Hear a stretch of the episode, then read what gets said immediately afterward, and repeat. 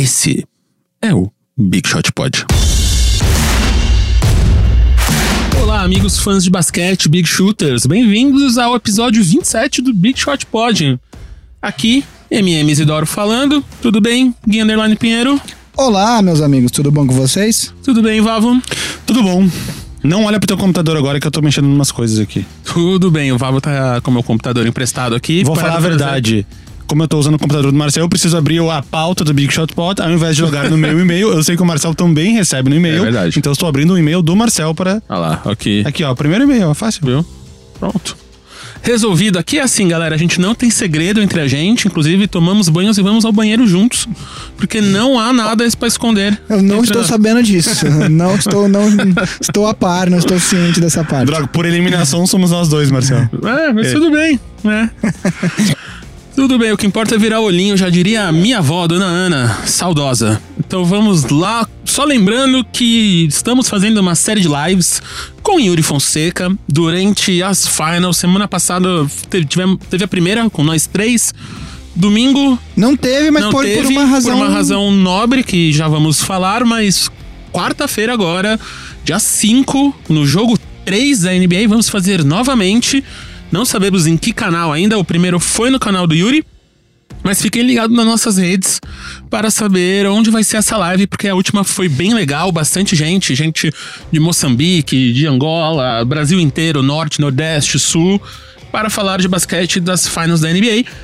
E domingo não teve live porque estávamos gravando com o Café Belgrado durante a NBA House. Então o Vavo e o Gui foram lá e gravaram um especial de um podcast especial do Café Belgrado. Foram vários, né? Foram. Acho que eles gravaram lá quatro. O Vavo participou de um e eu participei de É, outro. é, vale dizer que não, não são podcasts específicos das finais. Porque não faria sentido eles lançarem ah, vários. sim, foi, foi sobre recap da. Foi review do que aconteceu na, na temporada, né? É, o que eu participei foi junto com a Sabrina do NBA das Minas, que era sobre os, os cliffhangers pra próxima temporada, né? Aquelas coisas que ficaram Sim. meio suspensas. Então, um dos assuntos foi Anthony Davis, já citando ele aqui. Ah, Foi um dos assuntos. A gente falou Anthony também do, do Boston Celtics, enfim, de vários times. E o que, que ficou aí à beira do precipício pra próxima temporada. É, em eu- português não é essa tradução, mas é tipo, que ficou meio que suspenso pra próxima temporada. O que eu gravei foi com o próprio Yuri, ah, que já é quase sócio do Big Shot Pod, né? E a gente falou. A ideia era falar da, da free agency, do que aconteceu na última free agency, não o que vai acontecer nessa. E aí a gente acabou, ele é torcedor do Knicks, eu sou do Lakers, acabamos, foi um episódio ah, Lakers cêntrico e Knicks cêntrico. É, e aí depois a gente falou também ah, a gente, enfim, a gente falou, não só falou de Lakers e Knicks, falou bastante disso, mas falou de outras coisas também. Ficou bem legal. Aliás, não, falando sério, o nosso cara, o Yuri, o Yuri tava, tava, tava iluminado no on dia ali. fire. Tava, foi assim, a gente deu bastante risada com o Yuri e recomendo que vocês escutem. Vai sair no feed do Café Belgrado esses dias aí. Essa, eu não sei exatamente quando eles vão soltar, mas durante essa semana eles devem ir soltando todos os podcasts que foram gravados ontem na NBA House, ontem domingo. Então, fiquem ligados aí no feed do Café Belgrado e nas nossas redes, que muito provavelmente, provavelmente não, com certeza iremos retweetar e dividir com vocês esses podcasts. E quarta-feira, então para amanhã, para vocês que estão ouvindo hoje o podcast, terça-feira, no dia que sai, estaremos ao vivo fazendo um recap desses dois primeiros jogos da final e falando o que esperamos. Quer dizer, os meninos, que eu não vou estar nessa live, mas eles vão estar lá com o Yuri, falando ao vivo. Então, se você tem uma dúvida, quer falar de basquete, quer perguntar sobre música ou hinos de países africanos, estaremos lá ao vivo quarta-feira à tarde, depois do almoço. Vamos lá, meninos, então, para os nossos destaques iniciais. Vavo. Bom, ah, eu tava ruim de destaque inicial, como sempre, né, nessa fase, nessa fase de, de finais, porque não quero roubar nenhum assunto do, do programa. Mas ah, você deve ter visto que o- no primeiro jogo das finais, o Drake apareceu com uma camiseta do Toronto Raptors com o nome do Curry atrás, número 30, no caso, Del Curry, pai do Stephen Curry, que jogou pelo Toronto Raptors ali no final da carreira dele.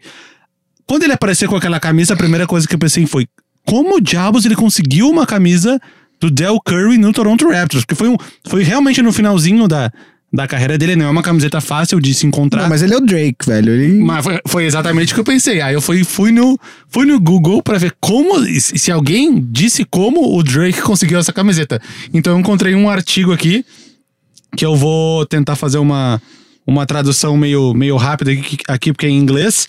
Uh, o Drake, a, a equipe do Drake foi atrás de um cara chamado Al Martiniello, Martiniello, que é um colecionador de coisas antigas que mora no Brooklyn. Esse Martinello já tinha trabalhado com o Drake eh, outras vezes e ele, e ele assumiu essa missão de conseguir a camiseta. Aí ele foi atrás de um outro cara chamado Evan Flores. E o Flores era um cara que colecionava camisetas antigas e tudo mais. E aí foi esse cara que, que, que levou eles até um terceiro cara chamado Benjamin Will. E esse Benjamin Will era um cara que tinha uma camisa do Del Curry que ele recebeu do próprio Del Curry na época que ele jogava do Raptors. Então eles fizeram esse rolê. Pegaram a camiseta desse cara do Benjamin Will e, e levaram de Brooklyn até Toronto, uma viagem de 10 horas de carro, pra chegar a tempo do Drake usar no jogo. Mas foi vendido ou foi emprestado? Ah, o artigo não diz, mas acredito que foi emprestada. Não tem maiores detalhes sobre isso. Yeah, e o, o detalhe é que a camiseta estava assinada pelo Del Curry. Eu não tinha visto isso na hora da transmissão Não. do jogo. Então isso foi o rolê feito, porque a primeira coisa que eu pensei, falei, meu, é óbvio que o Drake consegue, porque ele deve conseguir qual- qualquer coisa. Mas uma camiseta do Del Curry no Raptors não é uma coisa fácil de encontrar. Ah, eu quero uma camiseta do Hakim Olajuwon do Raptors, que o Olajuwon jogou o último ano na carreira do Raptors. Acredito que seja mais fácil que uma do Del Curry, por ser o Hakim Olajuwon. Mas do Del Curry, deve ter dado, enfim, esse foi o trabalho, uma viagem de 10 horas de carro pra, pra conseguir chegar a tempo do jogo. É Troll- trollador, né? Trollou, trollou o Stephen Curry. Ô, Vavo, quando você estiver sofrendo pra conseguir um destaque inicial, traz, traz um destaque de foto, faz um desenho bonito, tá ligado? Eu- não, porque eu acho que é legal a gente trazer. De verdade, isso, eu tô falando sério.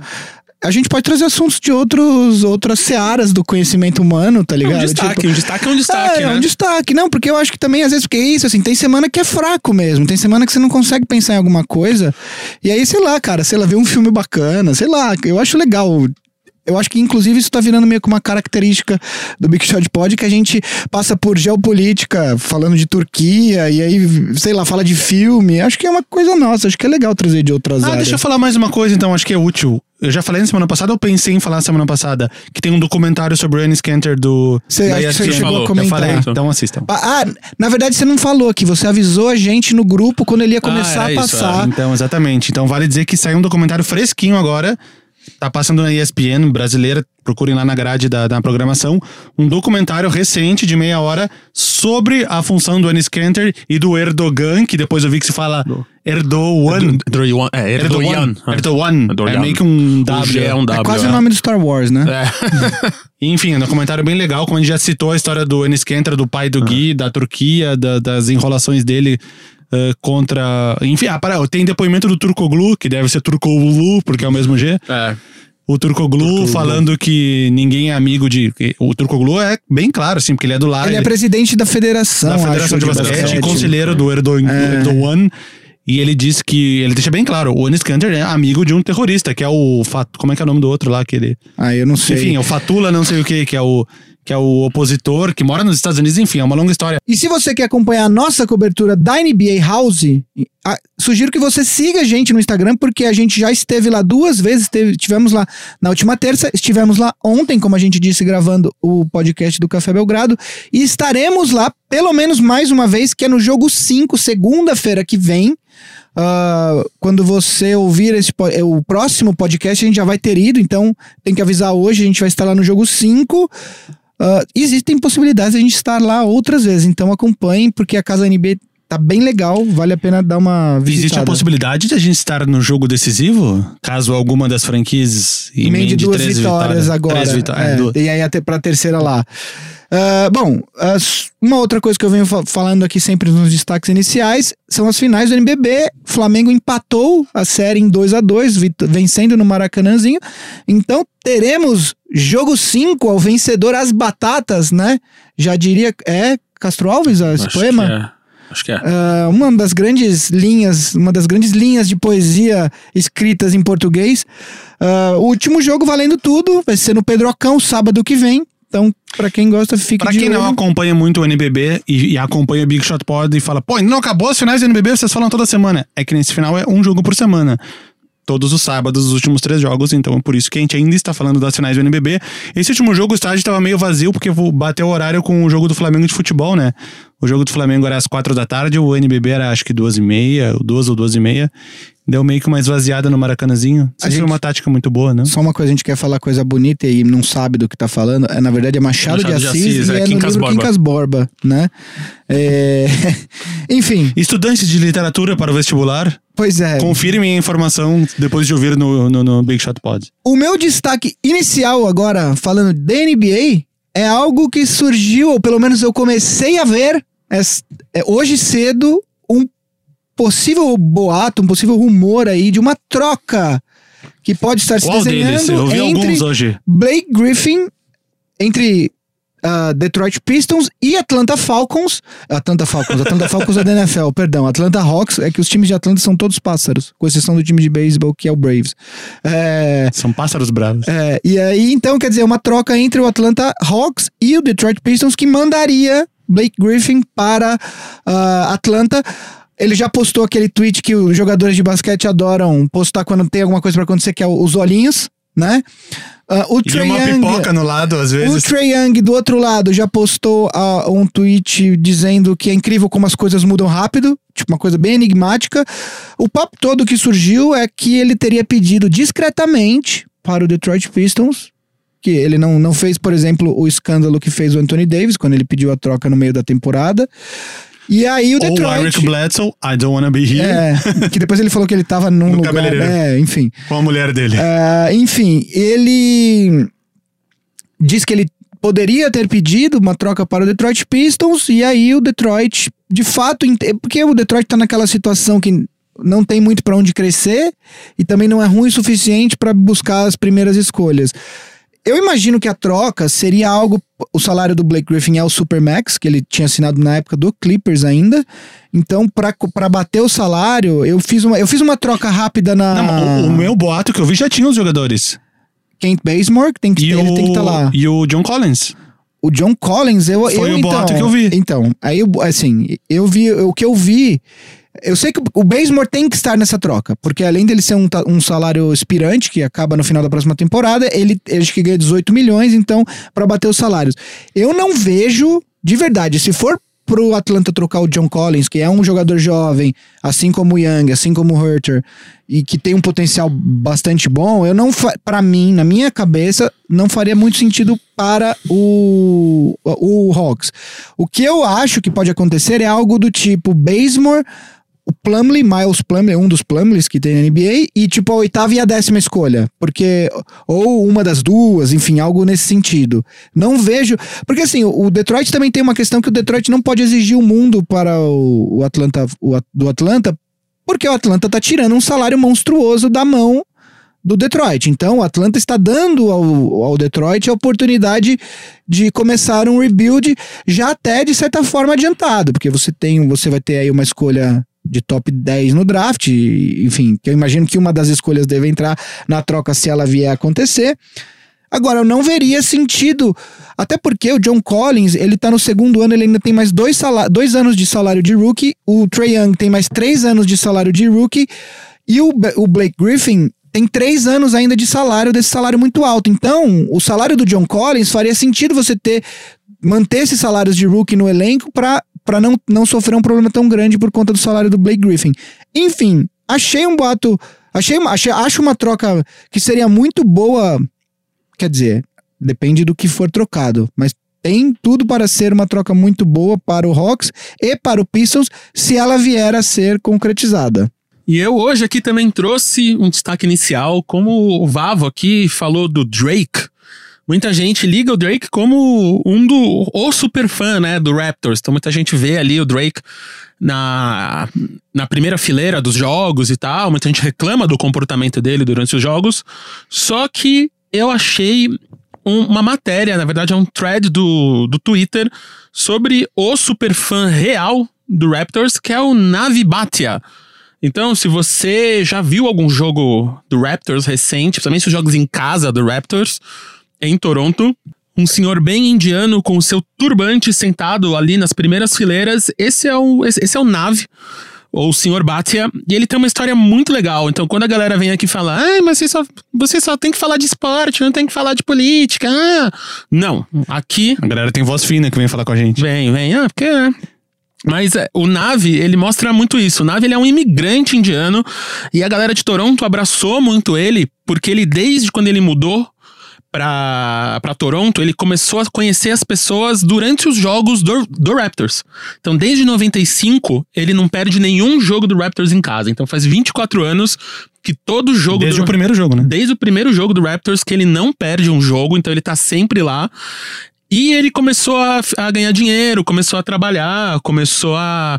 Ele tem uma rede de concessionárias de carro, começou a ganhar uma grana e ele começou a devolver para a comunidade. Então, anualmente, ele gasta mais de 300 mil dólares, então mais de um milhão de reais, com ingressos e fazendo ações, principalmente para crianças conhecer o time e para mostrar para as crianças que eles fazem parte da, daquela comunidade. Então, é crianças imigrantes, crianças indianas, crianças negras. E ele fala que é muito isso, assim, que o esporte foi o que fez ele se encontrar em Toronto e essa comunidade foi que transformou Toronto em casa para ele e ele quer passar isso para frente. Então, acho, acho essa história bem legal e todo mundo do time conhece ele, ele é amigo de todos os jogadores, vende carro para todos os jogadores nas concessionárias. Não, eu, se tem uma coisa que eu mais admiro nele a partir de hoje é a saúde dele. 24 temporadas, 41 jogos, mais playoffs. O cara nunca perdeu um jogo por ficar doente. Eu vou usar um exemplo Não. meu. No Campeonato Brasileiro de 2003, eu falei que iria em todos os jogos do Inter. Que naquele ano eram 26 times. 25 jogos em casa. 25 jogos em casa. Eu perdi um. Foi um jogo contra o Vasco numa quarta-feira à noite, 10 da noite, jogo da Globo. Tipo, 2 graus e eu gripado. Eu acabei perdendo e não consegui cumprir. Não, e ele tá com 67 Achei anos. fraco, achei fraqueza. Meio fraco. E eu achei tinha aula, fraqueza. tipo, às 7 da manhã no ah, outro dia. não tem desculpa, desculpa. Não, e ele, ele tá com 67 anos. Então, Quando ele começou, ele já tava com mais de 40, né? Já tava com 43 Ele ali. tem 67? Sessenta- Nossa, 67 eu achei que ele anos. tinha, tipo, uns 50. Ah, mas é porque ele deve tingir a barba Deve e o cabelo tingir, turbante é, esconde se turbante ele é- esconde tem o cabelo, branco não. Mas ele não parece, não. É, então tá isso, assim, quando a gente fala que o basquete, o futebol é muito maior que as fronteiras só do esporte, é muito isso que a gente quer dizer. Gera comunidade, gera empatia, gera uma porrada de coisa. E o seu Batia tá aí pra mostrar pra gente que é exatamente isso. E a, e a torcida de Toronto, né? Então, desde a, da, das finais da, do leste ali, como a galera comemorou, que até a polícia tava no meio do jogo e tal, você mostra como a comunidade é importante. E o cara tá aí pra mostrar isso. Então eu quis, eu quis trazer esse destaque, porque é uma conversa que aparece muito aí, que basquete tá muito desassociado, mas não, esse cara tá aí pra mostrar que. Só aproveitando então o gancho do Marcel, eu, eu gostaria de fazer uma recomendação pra vocês, porque é um dos meus podcasts preferidos, é um podcast em português, brasileiro, quer dizer. ah, e eu recomendo muito, que é um podcast da Central 3, onde eu tenho alguns amigos, que se chama Fronteiras Invisíveis do Futebol. É um dos podcasts mais incríveis que você pode escutar. É um podcast que usa é, o futebol como, como não é como pano de fundo, mas ele, ele, se- ele se vai, ele parte do futebol para ir entrar em, em, em uma conversa geopolítica e, e fala de vários países, de várias situações políticas, vários países em guerra.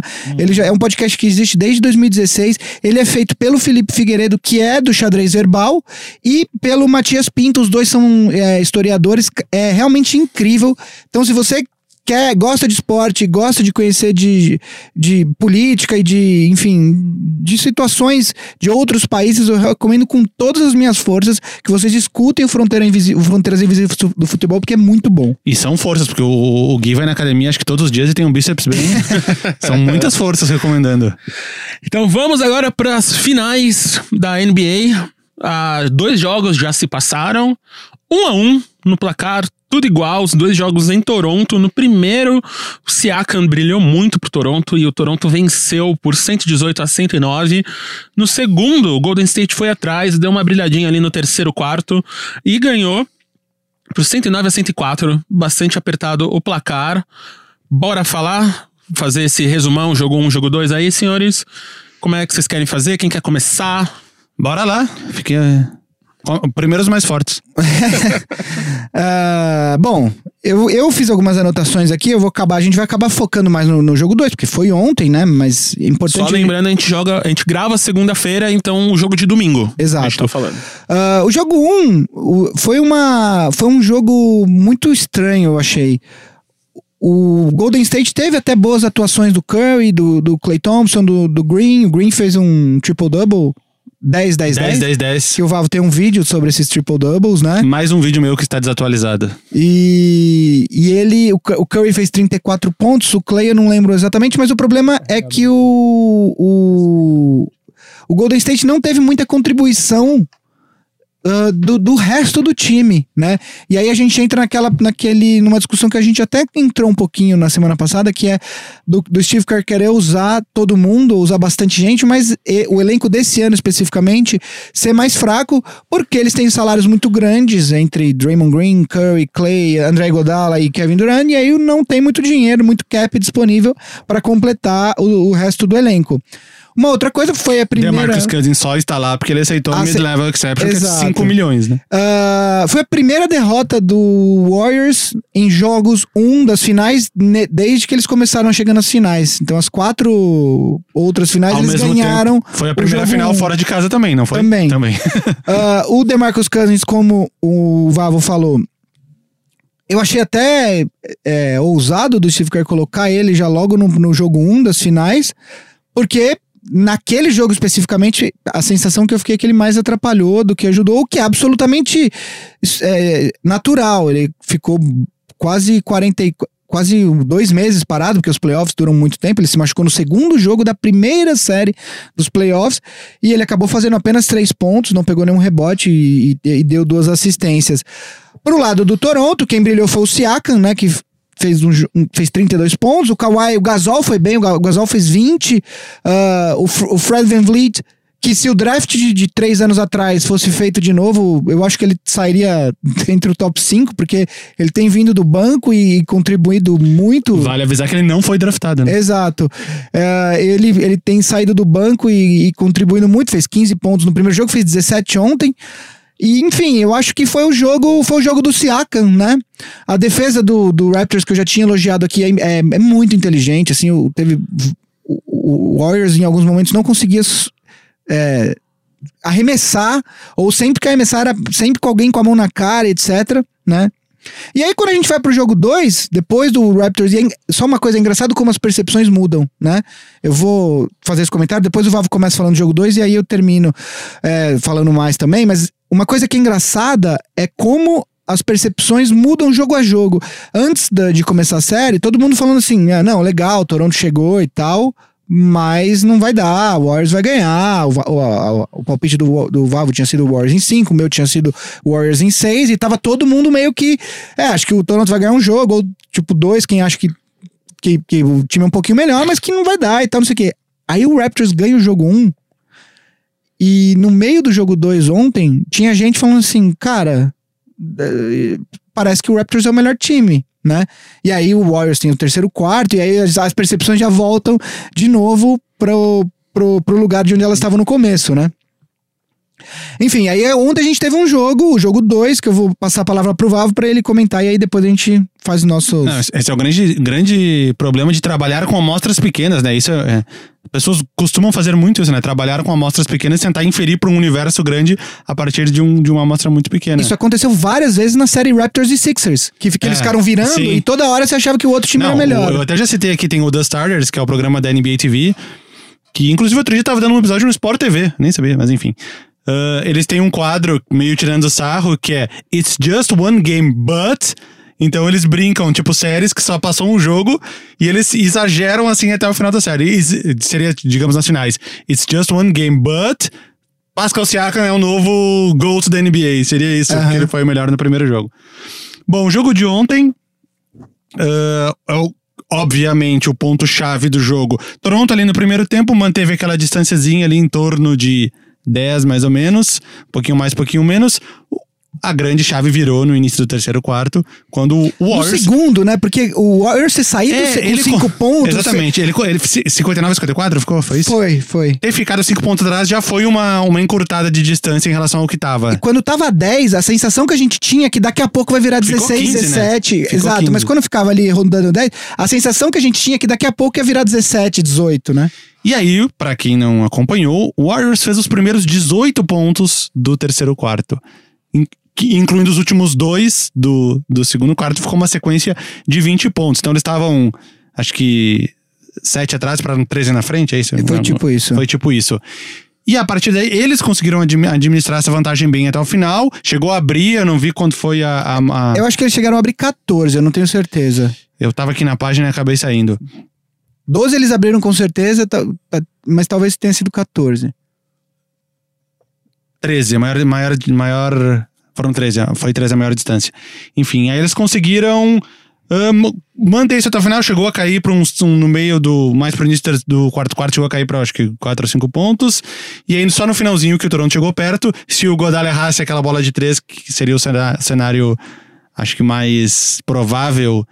Mesmo livre, o Godal é um cara que não chuta mais que 50% de 3 pontos. Então, o cenário mais provável era que ele errasse aquela bola e sobrasse alguns segundos pro, pro Raptors tentar empatar ou virar. Enfim, eles conseguiram buscar e chegar no final. Muito devido às, eu acho que talvez esteja aí na pauta pra, nas suas anotações, as lesões do time do Warriors, que bizarramente eles estão numa onda de lesões absurda.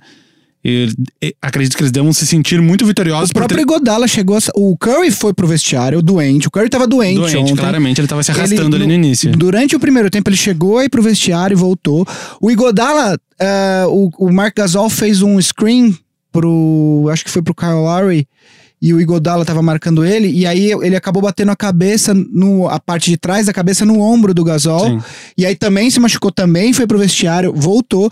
E aí no segundo tempo o Kevin Looney, que não voltou, e o Clay Thompson, que não voltou, e os dois vão ser examinados, ainda não se sabe a extensão das lesões. Mas o Warriors tá ficando sem gente pra colocar. Vai ficar sem, o MVP das finais vai ser o Jerebko. Ah, Não, eu, isso, eu ia falar isso assim. é, no primeiro tempo ontem, teve uma sequência ali que o Warriors estava com um lineup de Jerebko, Quinn Cook, ah, Clay Thompson, ah, McKinney, não era o McKinney. Assim, era um lineup que você falava assim: não é possível que o Warriors tá com esse lineup numa, Numa final. final. de NBA. O Jerebko, assim, não dá, sabe? O Jerebko não dá. No primeiro tempo, e até uma coisa que eu vou falar, é, como você vê que quando as coisas, como a maré, quando a maré vira, ah, cai bola de todo mundo, né? Na sequência, no segundo tempo, eu, eu comecei a contar, no segundo quarto, perdão, comecei a contar bolas de três de gente que não deveria estar arremessando. O McKinney arremessou uma, o Quinn Um Cook airball o Quinn. Cook arremessou duas e o Jerebko arremessou uma ou duas, eu não lembro. Aí você fala assim, bom, esses caras não podem arremessar, beleza.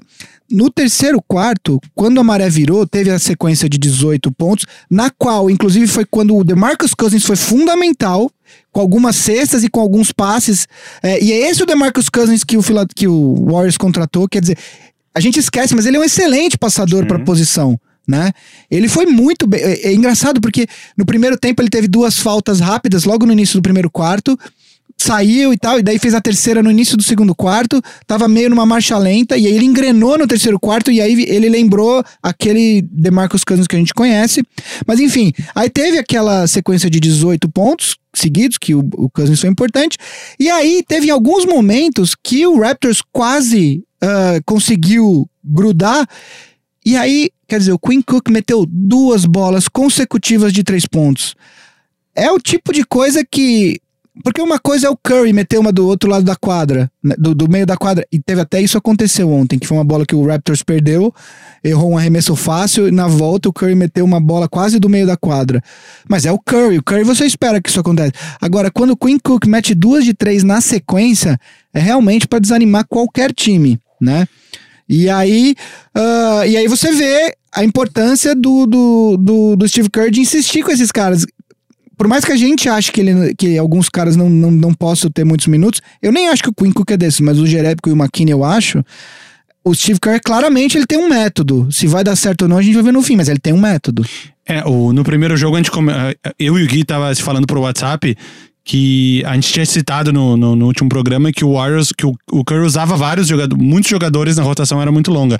No jogo número 1, um, ele usou, ele já tinha usado 12 jogadores, faltando acho que 8 minutos para acabar o segundo quarto. Ele já tinha usado 12 jogadores. Ontem ele usou 13.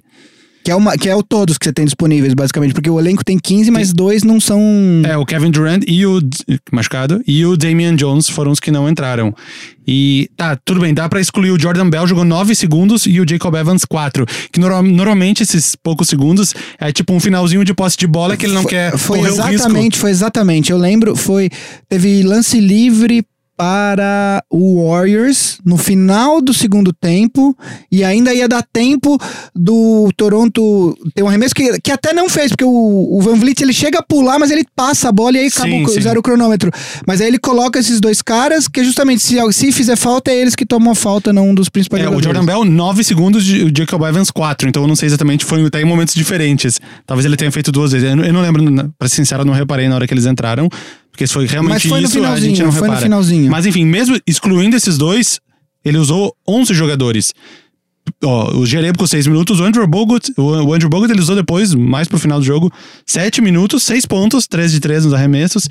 Aí o McKinney 9 e o resto mais de 10 minutos, 16, o Livingston com 21, o Quinn Cook, uh, 10 o Kevin Looney, que acabou com... ah, O Kevin Looney nem, nem arremessou, 0, 0, 0, 0, 0, 0, só um rebote, mas enfim.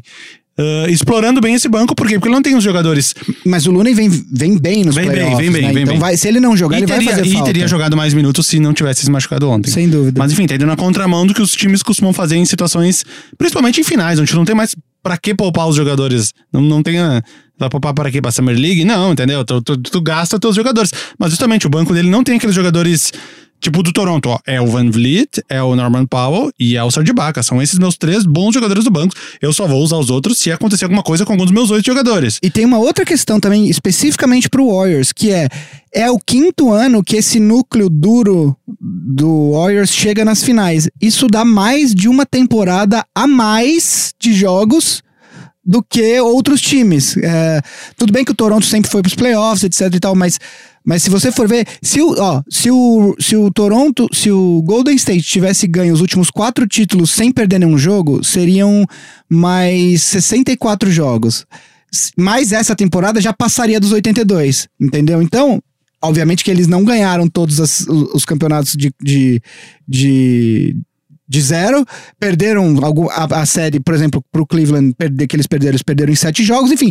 A gente tá falando de mais ou menos 140 jogos a mais e, um- e mais cinco anos em todo mundo, no Curry, no Clay Thompson, no Igodala, no Draymond Green. Então, o time do, do, do, do Warriors é um time cansado fisicamente, não porque eles não tenham preparo físico, mas é porque eles têm uma carga de trabalho muito acima da maioria dos outros jogadores. Já o DeMarcus Cousins está disputando seus primeiros playoffs. Pois é, Aliás, a gente nem citou, né? DeMarcus Cousins foi titular Foi ontem. titular. Pra surpresa, eu acho. exato. Estavam cogitando, as, as pessoas estavam falando, não, não vai nem usar o DeMarcus no segundo jogo de tão mal que ele foi no primeiro, eu acho que ele não vai nem usar no segundo jogo.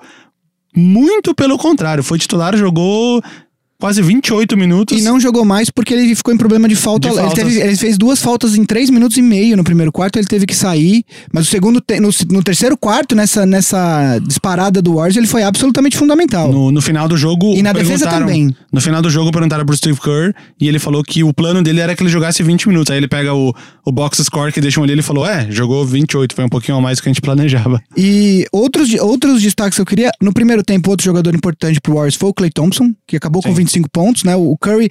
O Curry é muito. O Curry é, é aqueles caras que. Realmente você não pode dar um. Você não pode sair ali pra ir no banheiro que daqui a pouco você olha e ele tá com 20 pontos, né?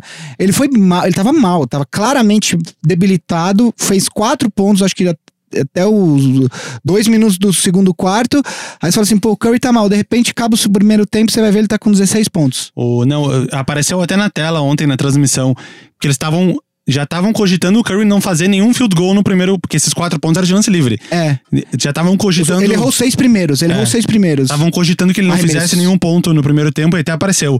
Última vez que Curry eh, não marcou nenhum ponto em uma, nenhuma. Não fez nenhum field goal em uma metade de jogo. Aí não lembro quanto que era.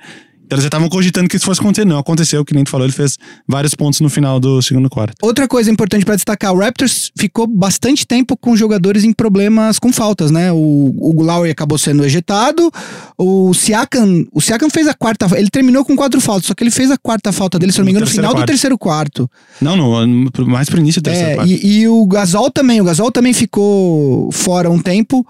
E, e- porque no primeiro tempo ele fez três faltas, enfim, ele acabou acho que com três ou quatro faltas também, mas no primeiro tempo ele fez três faltas, então ele teve que ficar um tempo fora. Isso, obviamente, que ajudou que o Golden State Warriors não perdesse tanta distância ali quando o Golden State estava atrás. O, o Siakam deu aquela apagada, né, em relação. Em relação ao primeiro jogo, o Siakam tinha feito 30, 32 pontos e o Gasol 20. Ontem eles fizeram 12 e 6. A gente volta àquela coisa que a gente vem batendo faz tempo. Se o Raptors não tiver ajuda, não tiver, não aparecerem pontuadores secundários aí pra ajudar, o Kawhi precisa de um jogo absurdo pro, pro Raptors ter alguma chance. Ontem ele fez 34 pontos e, e para mim a sensação que eu tive foi que foi os, os 34 pontos mais quietos da história. Teve uma hora que eu falei assim, pô, o Kawhi não, não tá tão bem hoje. Aí apareceu a estatística, ele tava tipo com 28 pontos. Falei, quando que ele veio? Ele tava muito bem nos rebotes. Teve até uma sequência que ele, ele pega acho que três rebotes ofensivos no mesmo lance. E o Raptors estava errando tudo e ele pegando rebote e tal. Ele terminou o jogo com, com, com 14 rebotes. Essa lembrou. Lembra. Eu até comentei, acho que num episódio aqui, num dos, num, num dos jogos da sequência do Harden lá de 30 pontos, o Austin Rivers falou na entrevista depois, ele falou: Nah, nah, esse jogo o Harden não fez 30, acho que ele não vai fazer 30. Aí Ele olhou pro placar, tava tipo 45. Ele falou: Meu, quando que ele faz esses pontos que eu não vejo? Pois é. tipo isso. E aí, outro destaque de ontem, pra mim, o melhor jogador no, no cômputo geral do Warriors foi o Green, que acabou por uma assistência, ele não teve um outro triple-double, seria o quarto dele seguido. Se ele fizesse. O Queen Cook errou um arremesso, faltando ali uns segundos, que teria sido a décima Se assistência. ele tivesse feito esse, esse triple-double ontem, ele seria, tipo, acho que o segundo, o terceiro jogador na história das finais a ter dois triple-doubles seguidos. E, e aí, eu não vou lembrar o nome, porque eu- alguém, eu, eu acho que eu escutei isso em algum podcast, ouvi no Twitter e tal. Mas é tipo assim, quem fez isso? Karim Abdul-Jabbar e Michael Jordan, ou Magic, sei lá, foi tipo dois caras, tipo, dos, dos melhores da história. Ah, bom, pro futuro dessa, dessa série, o Golden State tem claramente uma, uma preocupação com lesões, porque se o Clay Thompson não puder jogar, eu não, eu não acho que o KD vai estar pronto para o próximo jogo. Eu acho que ele voltaria no quarto jogo. Não acho que ele volta quarta-feira. Então você vai ter. Você vai precisar do. O DeMarcus Cousins vai ter que contribuir mais rápido do que ele 38 imaginava. minutos vai jogar. Porque você vai ter basicamente o Curry e o Green e aí o, o resto do elenco do. o- se bem que o Sean Livingston foi bem ontem, né? Ele tava meio apagado nos playoffs. Ontem eu achei que ele, ele jogou bem, assim. Ah, até o Bogut. Bogut completou três lobs que ele, ele quase que não precisou fazer nada. Ele só fez uma parede, assim, pra bola cair. Que lançaram assim, ele só fazia uma parede pra bola cair na cesta. E o, e o Raptors precisa realmente dessa regularidade do, dos, dos, dos demais jogadores do elenco, além do Kawhi, né? Porque se ele- eles precisam de dois jogadores ali, pelo menos 20 pontos, é, é, é, é, mantendo as atuações que o Kawhi vem tendo, eles precisam de pelo menos mais um ou dois caras com 20, 20 e poucos pontos pra ter chance com o Raptors, né? Eu mantenho meu palpite de, de Warriors em 6, mas acho que a série vai ser mais equilibrada do que a gente tá, tá imaginando.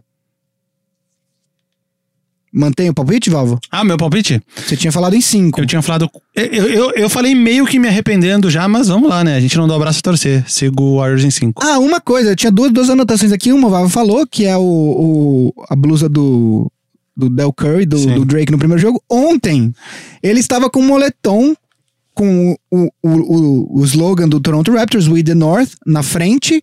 Só que atrás tinha o Kevin do. é, é, qual que é o sobrenome dele no, no Esqueceram de Mim? Que é o Macaulay Culkin? É uma Callister. Kevin McAllister. Porque o Kevin Durant não jogou, e aí tinha um moletom com a foto do Macaulay Culkin, aquela clássica com a mão na bochecha. o, a loção o né? A é. E aí tinha Kevin com pontos de interrogação, numa provocação clara ao Kevin Durant. E aí, depois depois do jogo, eu não sei se vocês viram, ah, isso é fácil de achar no Twitter, com certeza vocês acham fácil. Rolou meio que um- uma, uma, uma bateção de boca entre o Kevin Durant e o Drake já no vestiário. O, o, o, o Kevin Durant tava na boca do vestiário junto com o Clay Thompson, que já tava com gelo na parte posterior da coxa, recebendo os jogadores do Warriors, cumprimentando e tal. E aí o Drake, os vestiários, eles, eles é o mesmo corredor e eles são divididos por uma grade, aquelas grades baixas de evento, assim, sabe? Então, os jogadores do Warriors viravam à direita e os do Raptors viravam à esquerda. Eu, o Drake tem acesso, sei lá, ele tava indo pro vestiário do Warriors, ou pelo menos tava usando aquele corredor pra ir pra algum lugar Raptors. do Raptors, perdão. E aí, entre ali, tem uma, tinha uma- um pano preto separando, mas estava meio aberto, assim. E aí o, o Duran vê ele e, eles, e rola uma bateção de boca ali. Tipo, num nível amistoso, o, Clay Thompson tá do lado, aquele sorriso assim, mas rolou um, um- um estranhamento ali. Então vamos ver. Eu não sei nem se o Drake vai pros jogos em Oakland. Jamais mas- vão superar Spike Lee e Red Miller fazendo, fazendo o choke aqui. Nossa, é, verdade. E- o Spike e Lee. esse. Bom, tem, já viu esse documentário que é. Tem um documentário que é da ESPN também, que é. é que isso aqui é antigo. Red Miller versus The City of New York. Procurei isso, que é Eu toda a vi. história envolvendo o Red Miller e o New York Knicks lá no, no meio da década de 90, que eles se enfrentaram várias vezes nos playoffs. E a história do Spike Lee, que ficava na, na beira, sentava na primeira fileira, que nem o Drake senta hoje, ficava provocando jogadores. E dizem que, numa das séries que o Pacers eliminou, eliminou os Knicks em 95, foi que o, o Spike Lee provocou tanto o Red Miller que fez o Red Miller jogar muito mais do que ele jogaria e, e se superar a ponto de conseguir eliminar os Knicks. E algumas pessoas, entre aspas, culpam o Spike Lee por isso. Sim. Mas o Drake tá vindo tocar no Brasil e já tá convidado pra vir aqui pro Big Shot Pod. Grande amigo Pra do gente- Vamos gravar nosso. A gente tava. Quando o Marcel foi no banheiro, eu tava comentando com o Gui da gente fazer nossos episódios em inglês. Depois de pronto, a gente dubla todos eles, tentar co- conquistar o mercado no exterior. É, vamos, vamos colocar a legenda nesse áudio aqui. Pra vocês que estão No ouvindo. YouTube daria. no YouTube daria. Demoraria acho que uns seis dias pra fazer, já ia estar vencido até acabar toda a Ah, mas legenda. o próprio YouTube tá fazendo, né? Automático, então. Ah, dá direitinho. Ah, tá começando a dar, Principalmente começando a com dar. nomes de jogadores, que uma vez eu botei legenda automática num vídeo meu, e aí o Moses Malone ficou Monstros Malongo. Nossa. Foi o puta nome. Então, Drake, tá convidado aí. O Alok vai abrir pra ele. A gente tem acesso ao Alok. Alok já amigo de, de Lucas Fresno. Então, vamos, vamos criar essa ponte. Quando o Alok começou e não era muito famoso, eu achava que falava a louca, tá ligado? Alô e a letra K. Eu também. A louca. E era tipo um cara meio drag honesto- assim, tá ligado? Eu vou ser honesto que eu achava que era louca também. Tipo, Então, o Alok vai abrir aí. Vamos, vamos criar essa ponte. Aí o Drake vem aqui e já fala tudo sobre Raptors. E não é possível que quando ele Falando- escolheu o nome Alok, ele não tenha pensado que as pessoas poderiam ler a louca. Desculpa, Hum. faz sentido, vai. Ah, mas tem que ler o que seu coração mandar.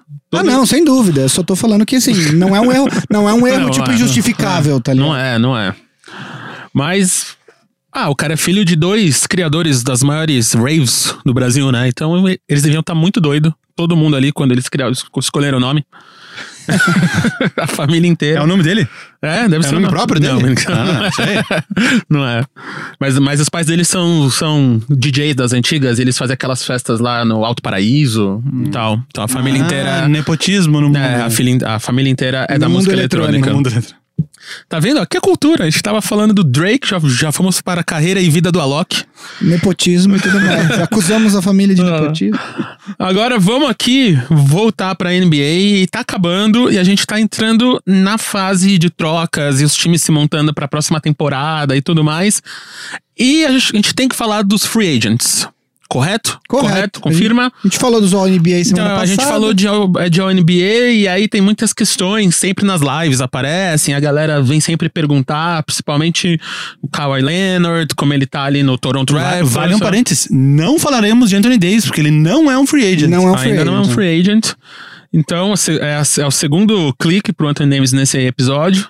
Então vamos, vamos lá. Gui, você quer ir tocando e dando e falando e rindo? Então, vamos lá. É, eu, a gente, como eu disse na introdução, a gente falou dos, dos, All- dos times All NBA semana passada e como que isso teria impacto na, na próxima Free Agency. Então, ah, vamos falar da Free Agency em si, né? Vamos falar do que, do que já estão já estão surgindo muitos boatos por aí. Ontem, ontem por exemplo, ah, o Rick Butcher, eu, eu não sei se é assim que se pronuncia, mas é um jornalista americano que muita gente acha ele até um pouco sensacionalista, mas o fato é que ele deu a informação de que o Kyrie Irving, por exemplo, teria restringido as escolhas dele entre Lakers e Nets, não Knicks. Uh, se essa informação é verdadeira ou não, obviamente que a gente vai saber nos próximos dias, mas a free agency começa no dia 30 de junho, às, às 6 horas da tarde, porque começava, começava sempre à meia-noite no dia 1 de julho. Mas esse ano, porque eles perceberam que isso virou um evento, a NBA uhum. percebeu que isso virou um evento, eles adiantaram a hora, porque daí as TVs vão estar, tá, tipo, de plantão ali esperando para dar os anúncios, né? 30 de junho a 6 de julho. Exato, mas 30 de junho às 6 da tarde, não é? Não sei, não tem um horário onde eu tô ah, lendo. Tá. Enfim, o ponto é. Uh, as coisas estão começando a se desenhar. E aí, obviamente, que existem sempre, to, quase toda sempre não, mas quase toda temporada, existe um free agent que esse cara é a primeira peça do dominó e a partir dessa peça, as outras começam. Ano passado, LeBron, LeBron James, James, Que nem foi o primeiro a assinar, né? Porque ele esperou alguns dias, ele foi, ele assinou no domingo com o Lakers. O Paul George já tinha anunciado que ficaria e tal, não sei o quê.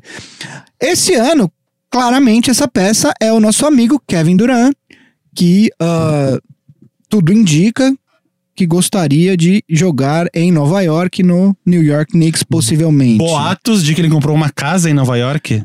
Pois é, mas esse tipo, assim, o comprar casa, eu não, acho que não é. É confirmado que ele colocou a casa para vender em, em Oakland. Uhum. Mas, ao mesmo tempo, foi apurado que vários jogadores do Warriors colocaram a casa para vender, porque, porque o, time o, time vai trocar de, de ginásio, vai para São Francisco, é na outra ponta da cidade, e as casas deles estariam longe do ginásio, então vários jogadores estariam colocando a casa verde. Isso não seria um indício por si só que ele estaria saindo do Warriors. É, sempre um pacote de coisas. O próprio LeBron, ele já, quando ele comprou uma casa em Los Angeles no ano passado, ele já tinha uma casa em Los Angeles. Ele continua com duas casas em Los Angeles.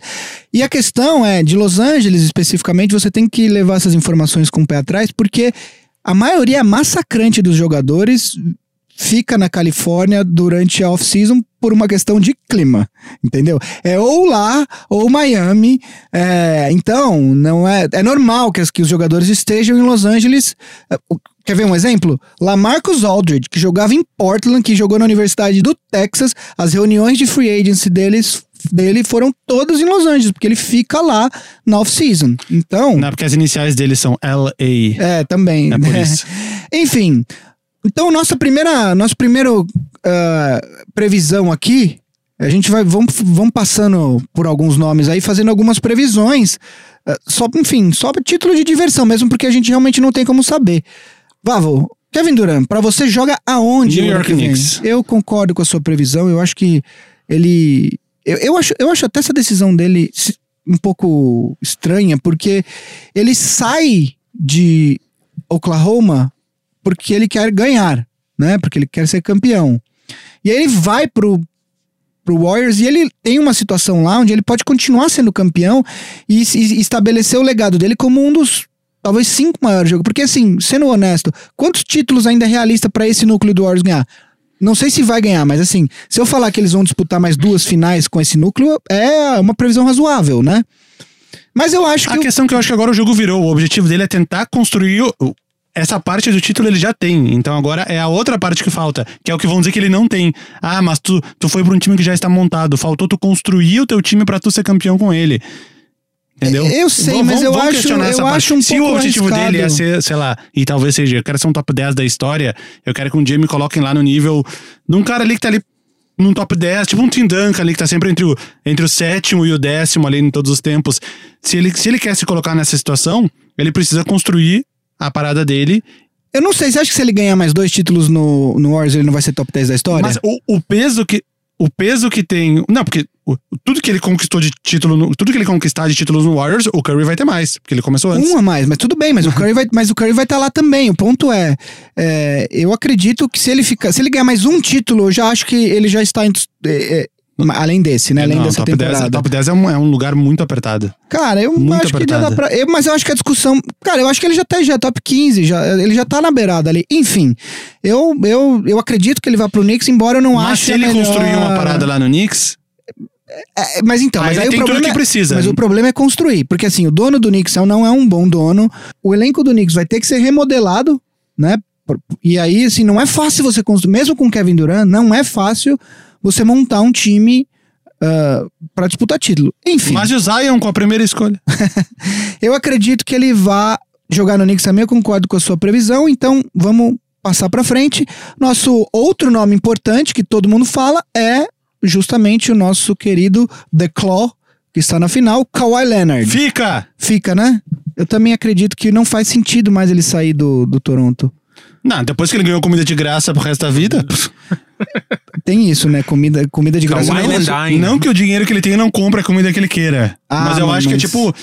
Mas o ato Não, eu tô de falando ganhar, sério. né? É, eu tô falando sério. O fato dele se sentir, tipo, com laços com a cidade, de, de as pessoas receberem ele bem e considerarem ele um dos grandes jogadores da franquia, mesmo com um período muito curto de tempo, eu acho que isso tem um peso muito grande, independente da comida fisicamente falando. E tem o que a gente falou semana passada também, que é o fato de que o Oeste vai continuar muito forte e o Leste, o único time que deve voltar relativamente parecido pro ano que vem, pelo menos olhando agora, é o Sixers. O Celtics deve voltar muito diferente. O Milwaukee tem toda a questão de. de ah, free agents. Middleton é free agent, uh, Brook Lopes é free agent, Brogdon é free agent, então o caminho para as finais no leste continua sendo mais fácil. Então, eu acredito que chegando nas finais já é mais do que motivo suficiente para que ele continue. E, e a gente não tava. Porque às vezes a gente pensa sempre num contrato máximo, quatro, quatro anos, cinco anos. Pode ser um contrato de dois anos, porque o primeiro, que o segundo é Sim, player option, pode pra ele ser. poder jogar mais um ano e decidir, se- tipo o Kevin Durant. O, o contrato, que- o Raptors vai aceitar o tipo de contrato que, Que ele, ele quiser. quiser. Se, se ele chegar lá e falar, ó, vou assinar por dois anos, os caras vão Se ter eu que falar, tivesse ok. que chutar, eu chutaria que ele vai assinar por dois anos com player option no segundo. Pode ser. E Como o Toronto vai ter que É aceitar. o que o Duran vem fazendo com o Warriors desde que ele foi para lá, Sim. né? Ah, então, pra pra movimentar aqui, vamos, Kyrie Irving. Lakers.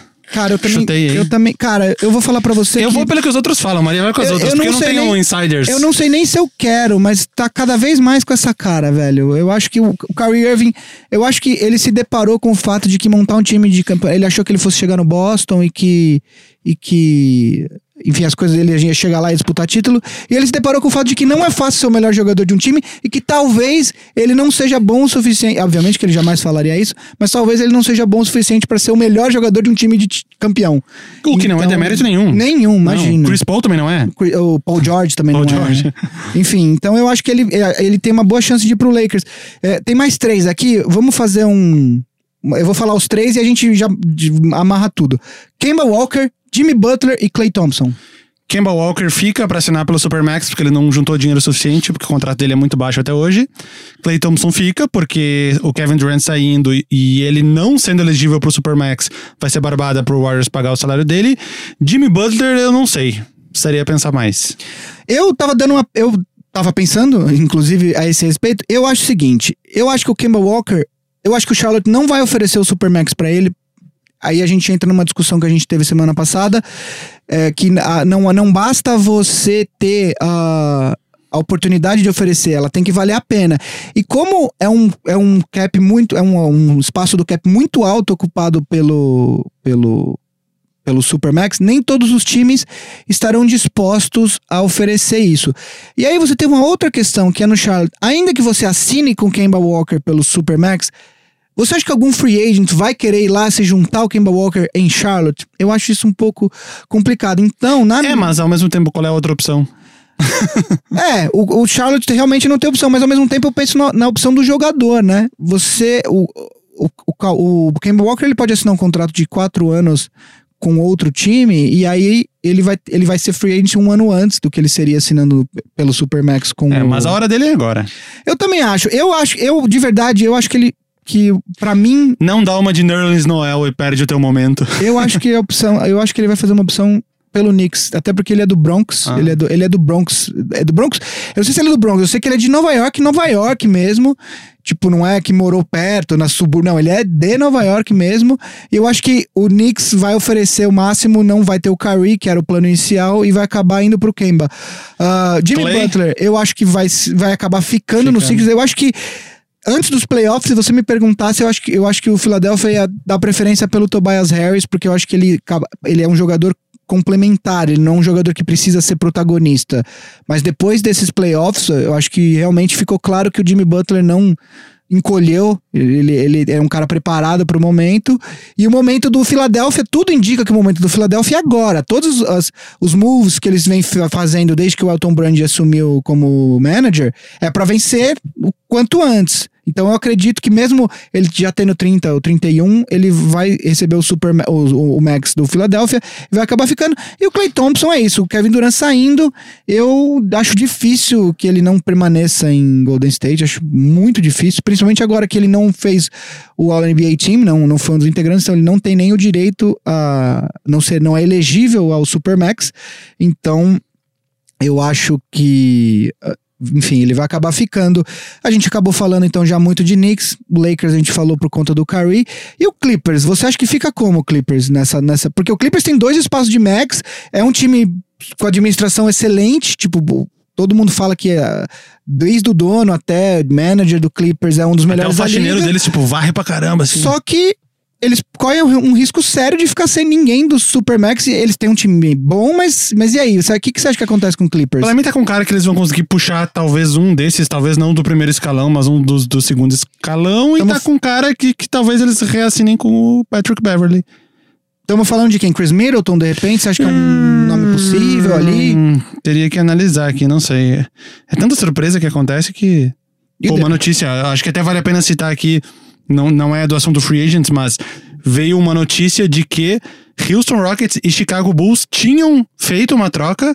Estavam, estavam com acordo, estavam com acordo né? de troca do Chris Paul, que iria para o Bulls, pelo Laurie Markkanen e o Chris Dunn. E aí o Chicago Bulls teria desistido da troca. Quer coisa mais surpresa do que essa? Não, então, inclusive, isso era o, o último tópico. Chris Dunn e Laurie Markkinen no, no, Rockets. O tipo, último, pros dois lados. No... O último tópico que eu ia trazer aqui de free agency, não necessariamente de free agency, mas de, de off-season, de troca, é justamente a gente. Tá acontecendo alguma coisa em Houston, né? Uh, o Houston já teve. Parece que tava rolando uma meio que uma power struggle entre o, entre o dono, que é o. Como chama?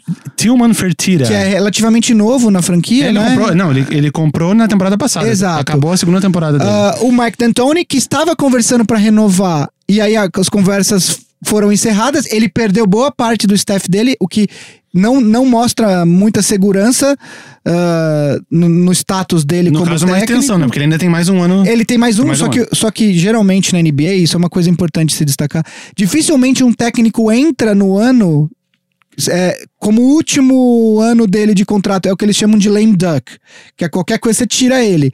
Porque você não tem segurança de que ele vai estar tá lá nos próximos anos, então os próprios, corre o risco de os próprios jogadores meio que cagarem para ele, porque, enfim, ele não vai estar tá lá no, nos próximos anos. Ele, além disso, tiraram alguns assistentes dele que ele gostaria. E aí o Daryl Morey, que parece tá querendo mexer nesse time, ou, ou isso tudo é, são. Obviamente que tem muito jogo de vazamento de informação para ver o que é que acontece, ver se alguém liga lá, essa história de que tá todo mundo disponível. Uh, acho, de, acho quase impossível que o Harden esteja de fato disponível. Acho que isso é uma questão apenas para não criar um clima de tipo, olha, tá todo mundo disponível, menos o Harden, para não acontecer o que aconteceu no Lakers com o LeBron e o resto do elenco. Eu queria saber, Vavo, o que, que, que tá acontecendo no, no Houston agora? Que que você acha, qual que você acha que é o objetivo do Daryl Morey? Quem que você acha que vai ser trocado? Se vai rolar troca? O que, que você acha que tá acontecendo lá? Ah, até então eu achei que ele ia tentar essa última cartada dele, que é a próxima temporada. Com o time ah, titular, né? Que é o, todos eles estão sob contrato: o Harden, o Chris Paul, o Capella, o Gordon e o Tucker. E eu, eu, acho que talvez essa decepção nos playoffs, né? o time não conseguiu reverter uma situação onde o Golden State Warriors, que é o time que eles estão dispostos a bater nas últimas temporadas, conseguiram derrotar sem o Kevin Durant, que seria o seu melhor jogador, talvez tenha rolado uma leve decepção e ele deve ter começado a estudar as possibilidades de explodir tudo e começar do recomeçar, começar do princípio novamente. Obviamente o Harden não vai ser trocado, até porque. Não... É, Por quem você troca o Harden? Nenhum. Quantos jogadores na NBA você acha que, que, que seriam justificável você trocar o Harden por cinco no máximo? Quatro? Não. É... Atualmente, vamos dizer assim, atualmente um, um, jogador nessas proporções não é trocado, já, claro, o Moses Malone foi trocado quando era MVP, o Kareem Abdul-Jabbar foi trocado no auge, mas enfim, na NBA atual um jogador desse calibre não é trocado. E a história, e a história diz da NBA, quando você, por alguma razão, você, você se vê obrigado a trocar uma, uma super estrela, você nunca recebe o valor correspondente. Todas as vezes na história, o Lakers quando trocou o Shaq, o Milwaukee quando trocou o Kareem Abdul-Jabbar, As duas vezes que o Will Chamberlain foi trocado, as franquias afundaram. Tanto Exato. o Warriors no início e depois o, o Sixers. Você- é impossível. Assim, eu acho que realmente rolou isso. Assim, vamos falar que tá todo mundo disponível para não criar o clima que foi criado no Lakers, que o- parecia que o LeBron que tava mandando trocar todo mundo e era. Enfim. Aí aparece uma foto com o Harden sentado lá no canto do banco e ninguém. Exato, entendeu? Acho que é isso, mas eu duvido que, que alguém. Se alguém liga lá pro Dermore e fala assim: Ah, eu queria falar sobre o Harden, ele, beleza. Ah, beleza, falou, me dá o valeu, Curry tchau. Durant. Já te ligo, já te ligo aí. Né? É, bom, acho que cobrimos bastante de free agency. Marcel. ah, e. E nos africanos? Não, agora. A semana passada a gente não falou, a gente pode falar rapidinho aqui. Vamos falar bem rápido porque tá chegando, né? É esse de mês. draft, então, que já é esse mês. Semana passada o programa tava longo, a gente não chegou lá, mas acho que hoje vale a pena. Gui, já emenda aí, então. Eu vou falar rapidinho, porque esse é um prospecto que vai ser draftado bem alto, eu acredito, e, e eu queria falar. É um armador que eu gosto muito, é o Kobe White, de North Carolina. Ele tem quase 6 uh, pés e 5 polegadas, é 6 e 4,75, os americanos marcam. 1,96m mais ou Usa menos. centímetro logo, pô. Pois é, Que é 1,96m. mais segmentado. E, cara, mas você sabe que quando eu vejo jogador de NBA, pra mim é mais fácil quando você. Não, com certeza. Eu, você fala 6'4, 6'5 pra eu ter uma noção do que se fala em metro. Mas tu acredita que pra mim eu só consigo saber os horários dos jogos no Eastern Time? Se me falam um horário no horário do Brasil, eu fico meio perdido. Como, como assim 10 horas? ah, 9 Eastern Time. Ok, 10 horas. Aí eu entendo. E tem muita gente. A gente já falou de dois armadores aqui. A gente falou do Darius Garland e já falou do Jamorant, mas tem gente que aposta que esse cara pode ser o melhor armador ah, desse, desse draft. Ele teve médias de 16 pontos, 3,5 rebotes e 4,1 assistências. Ah, ele é, ele na verdade, ele é Muita gente acha que ele vai ser, vai acabar virando um shooting guard, não um point guard. Ah, ele tem um, ele é um bom chutador de três. Quando é só o catch and shoot, quer dizer, ele não é bom no, no- driblando, ele precisa melhorar isso no jogo dele. Ele te- até tem um step back bacana, mas esse, o, o step back dele ainda não, não, é, não tem range para três pontos, como é, por exemplo, o do James Harden, que tem range para fazer diante do meio da quadra. Ah, ele tem. Ele tem. Ele, é um, ele tem um arsenal de dribles e, e moves muito bom, ah, hesitation, crossovers e tal. Ele é um cara bastante habilidoso com um handle bem bom, então ele é um cara que vai ser muito bom para ser usado no, no isolation, né? Ele precisa se, ele precisa se, ele precisa, como eu disse, ele precisa melhorar um pouco o arsenal de passes dele, porque ele hoje ele é visto mais possivelmente com esse ah, arcabouço de ferramentas que ele tem hoje, ele, ele estaria muito mais apto a jogar de dois do que de um. Mas se ele melhorar, ele vai ser um excelente armador, inclusive que pode ser um armador pontuador primário do time, dependendo de como ele melhorar esse jogo dele. Ah, ele precisa aprender um pouco a forçar, a forçar menos os dribles na penetração e tal, porque acaba gerando um pouco de turnovers, mas ele é um cara que tem um potencial bacana. Se ele ganhar uma massa muscular e melhorar esses passes dele, ele vai ser um jogador bem interessante. Eu acredito que ele deva ser draftado ali depois, ah, entre sexto e décimo segundo, décimo terceiro. Ah, vai ser um cara, acho que 13 terceiro já seria até um pouco alto pra ele. Ah, Tem tudo pra ser uma das grandes surpresas. Eu aposto bastante nele. Eu vi bastante vídeos dele recentemente ah, pra me preparar pra falar dele aqui. Eu gostei bastante. É um cara que, que ali na oitava, nona posição estaria de excelente tamanho pra quem puder pegar ele. Então, aqui dando um ponto pro Gui pelo uso da palavra arcabouço. Parabéns aí, Gui. Subiu Hoje um co- pouquinho na, no ranking de apresentadores aqui Hoje do quando, eu, programa. hoje, quando eu acordei, eu falei: hoje eu vou usar a palavra arcabouço em alguma coisa e vai ser natural. Vai ser, vai ser. A gente nem vai perceber, mas percebemos. Percebemos e subiu aqui no nosso ranking interno que a gente tem na amizade, no carinho. Enquanto o Vavo procura o nosso hino africano de- dessa edição, é, só lembrando pra vocês que se vocês quiserem falar com a gente, segue a gente lá no arroba Big Shot Pod. A gente tá aí quase na final da, da, da temporada regular. Da temporada regular, não, da temporada 18 e 19 da NBA. Então segue a gente lá, a gente tem esse plano de chegar a mil pessoas seguindo a gente no Instagram. Faltam só 93, segundo a última contagem que eu fiz cinco minutos atrás. Estamos quase lá. Estamos quase lá, E então. ele não olha o número, ele conta. Eu ele conto, eu não olha conto o um a um. número, ele não Eu olha o número que tem lá, ele eu vai não lá. confio. Então eu ele não conhece confio. cada um de vocês. Conheço. E ele sabe onde E a vocês gente dá moram. oi pra uma galera. Na fila aqui a gente já deu o, o Gui, principalmente reconheceu o PH aqui, Bração PH. A gente, a gente lê as mensagens, as boas, as ruins, as mais ou menos, a gente lê todas. Então manda lá, arroba BigShotPod em qualquer rede social, nosso site, bigshotpod.com.br e nosso e-mail, bigshotpod.ampere.audio. Já começou o hino aí, hein? Começou. Tem que falar em cima pra não procurarem no Shazam.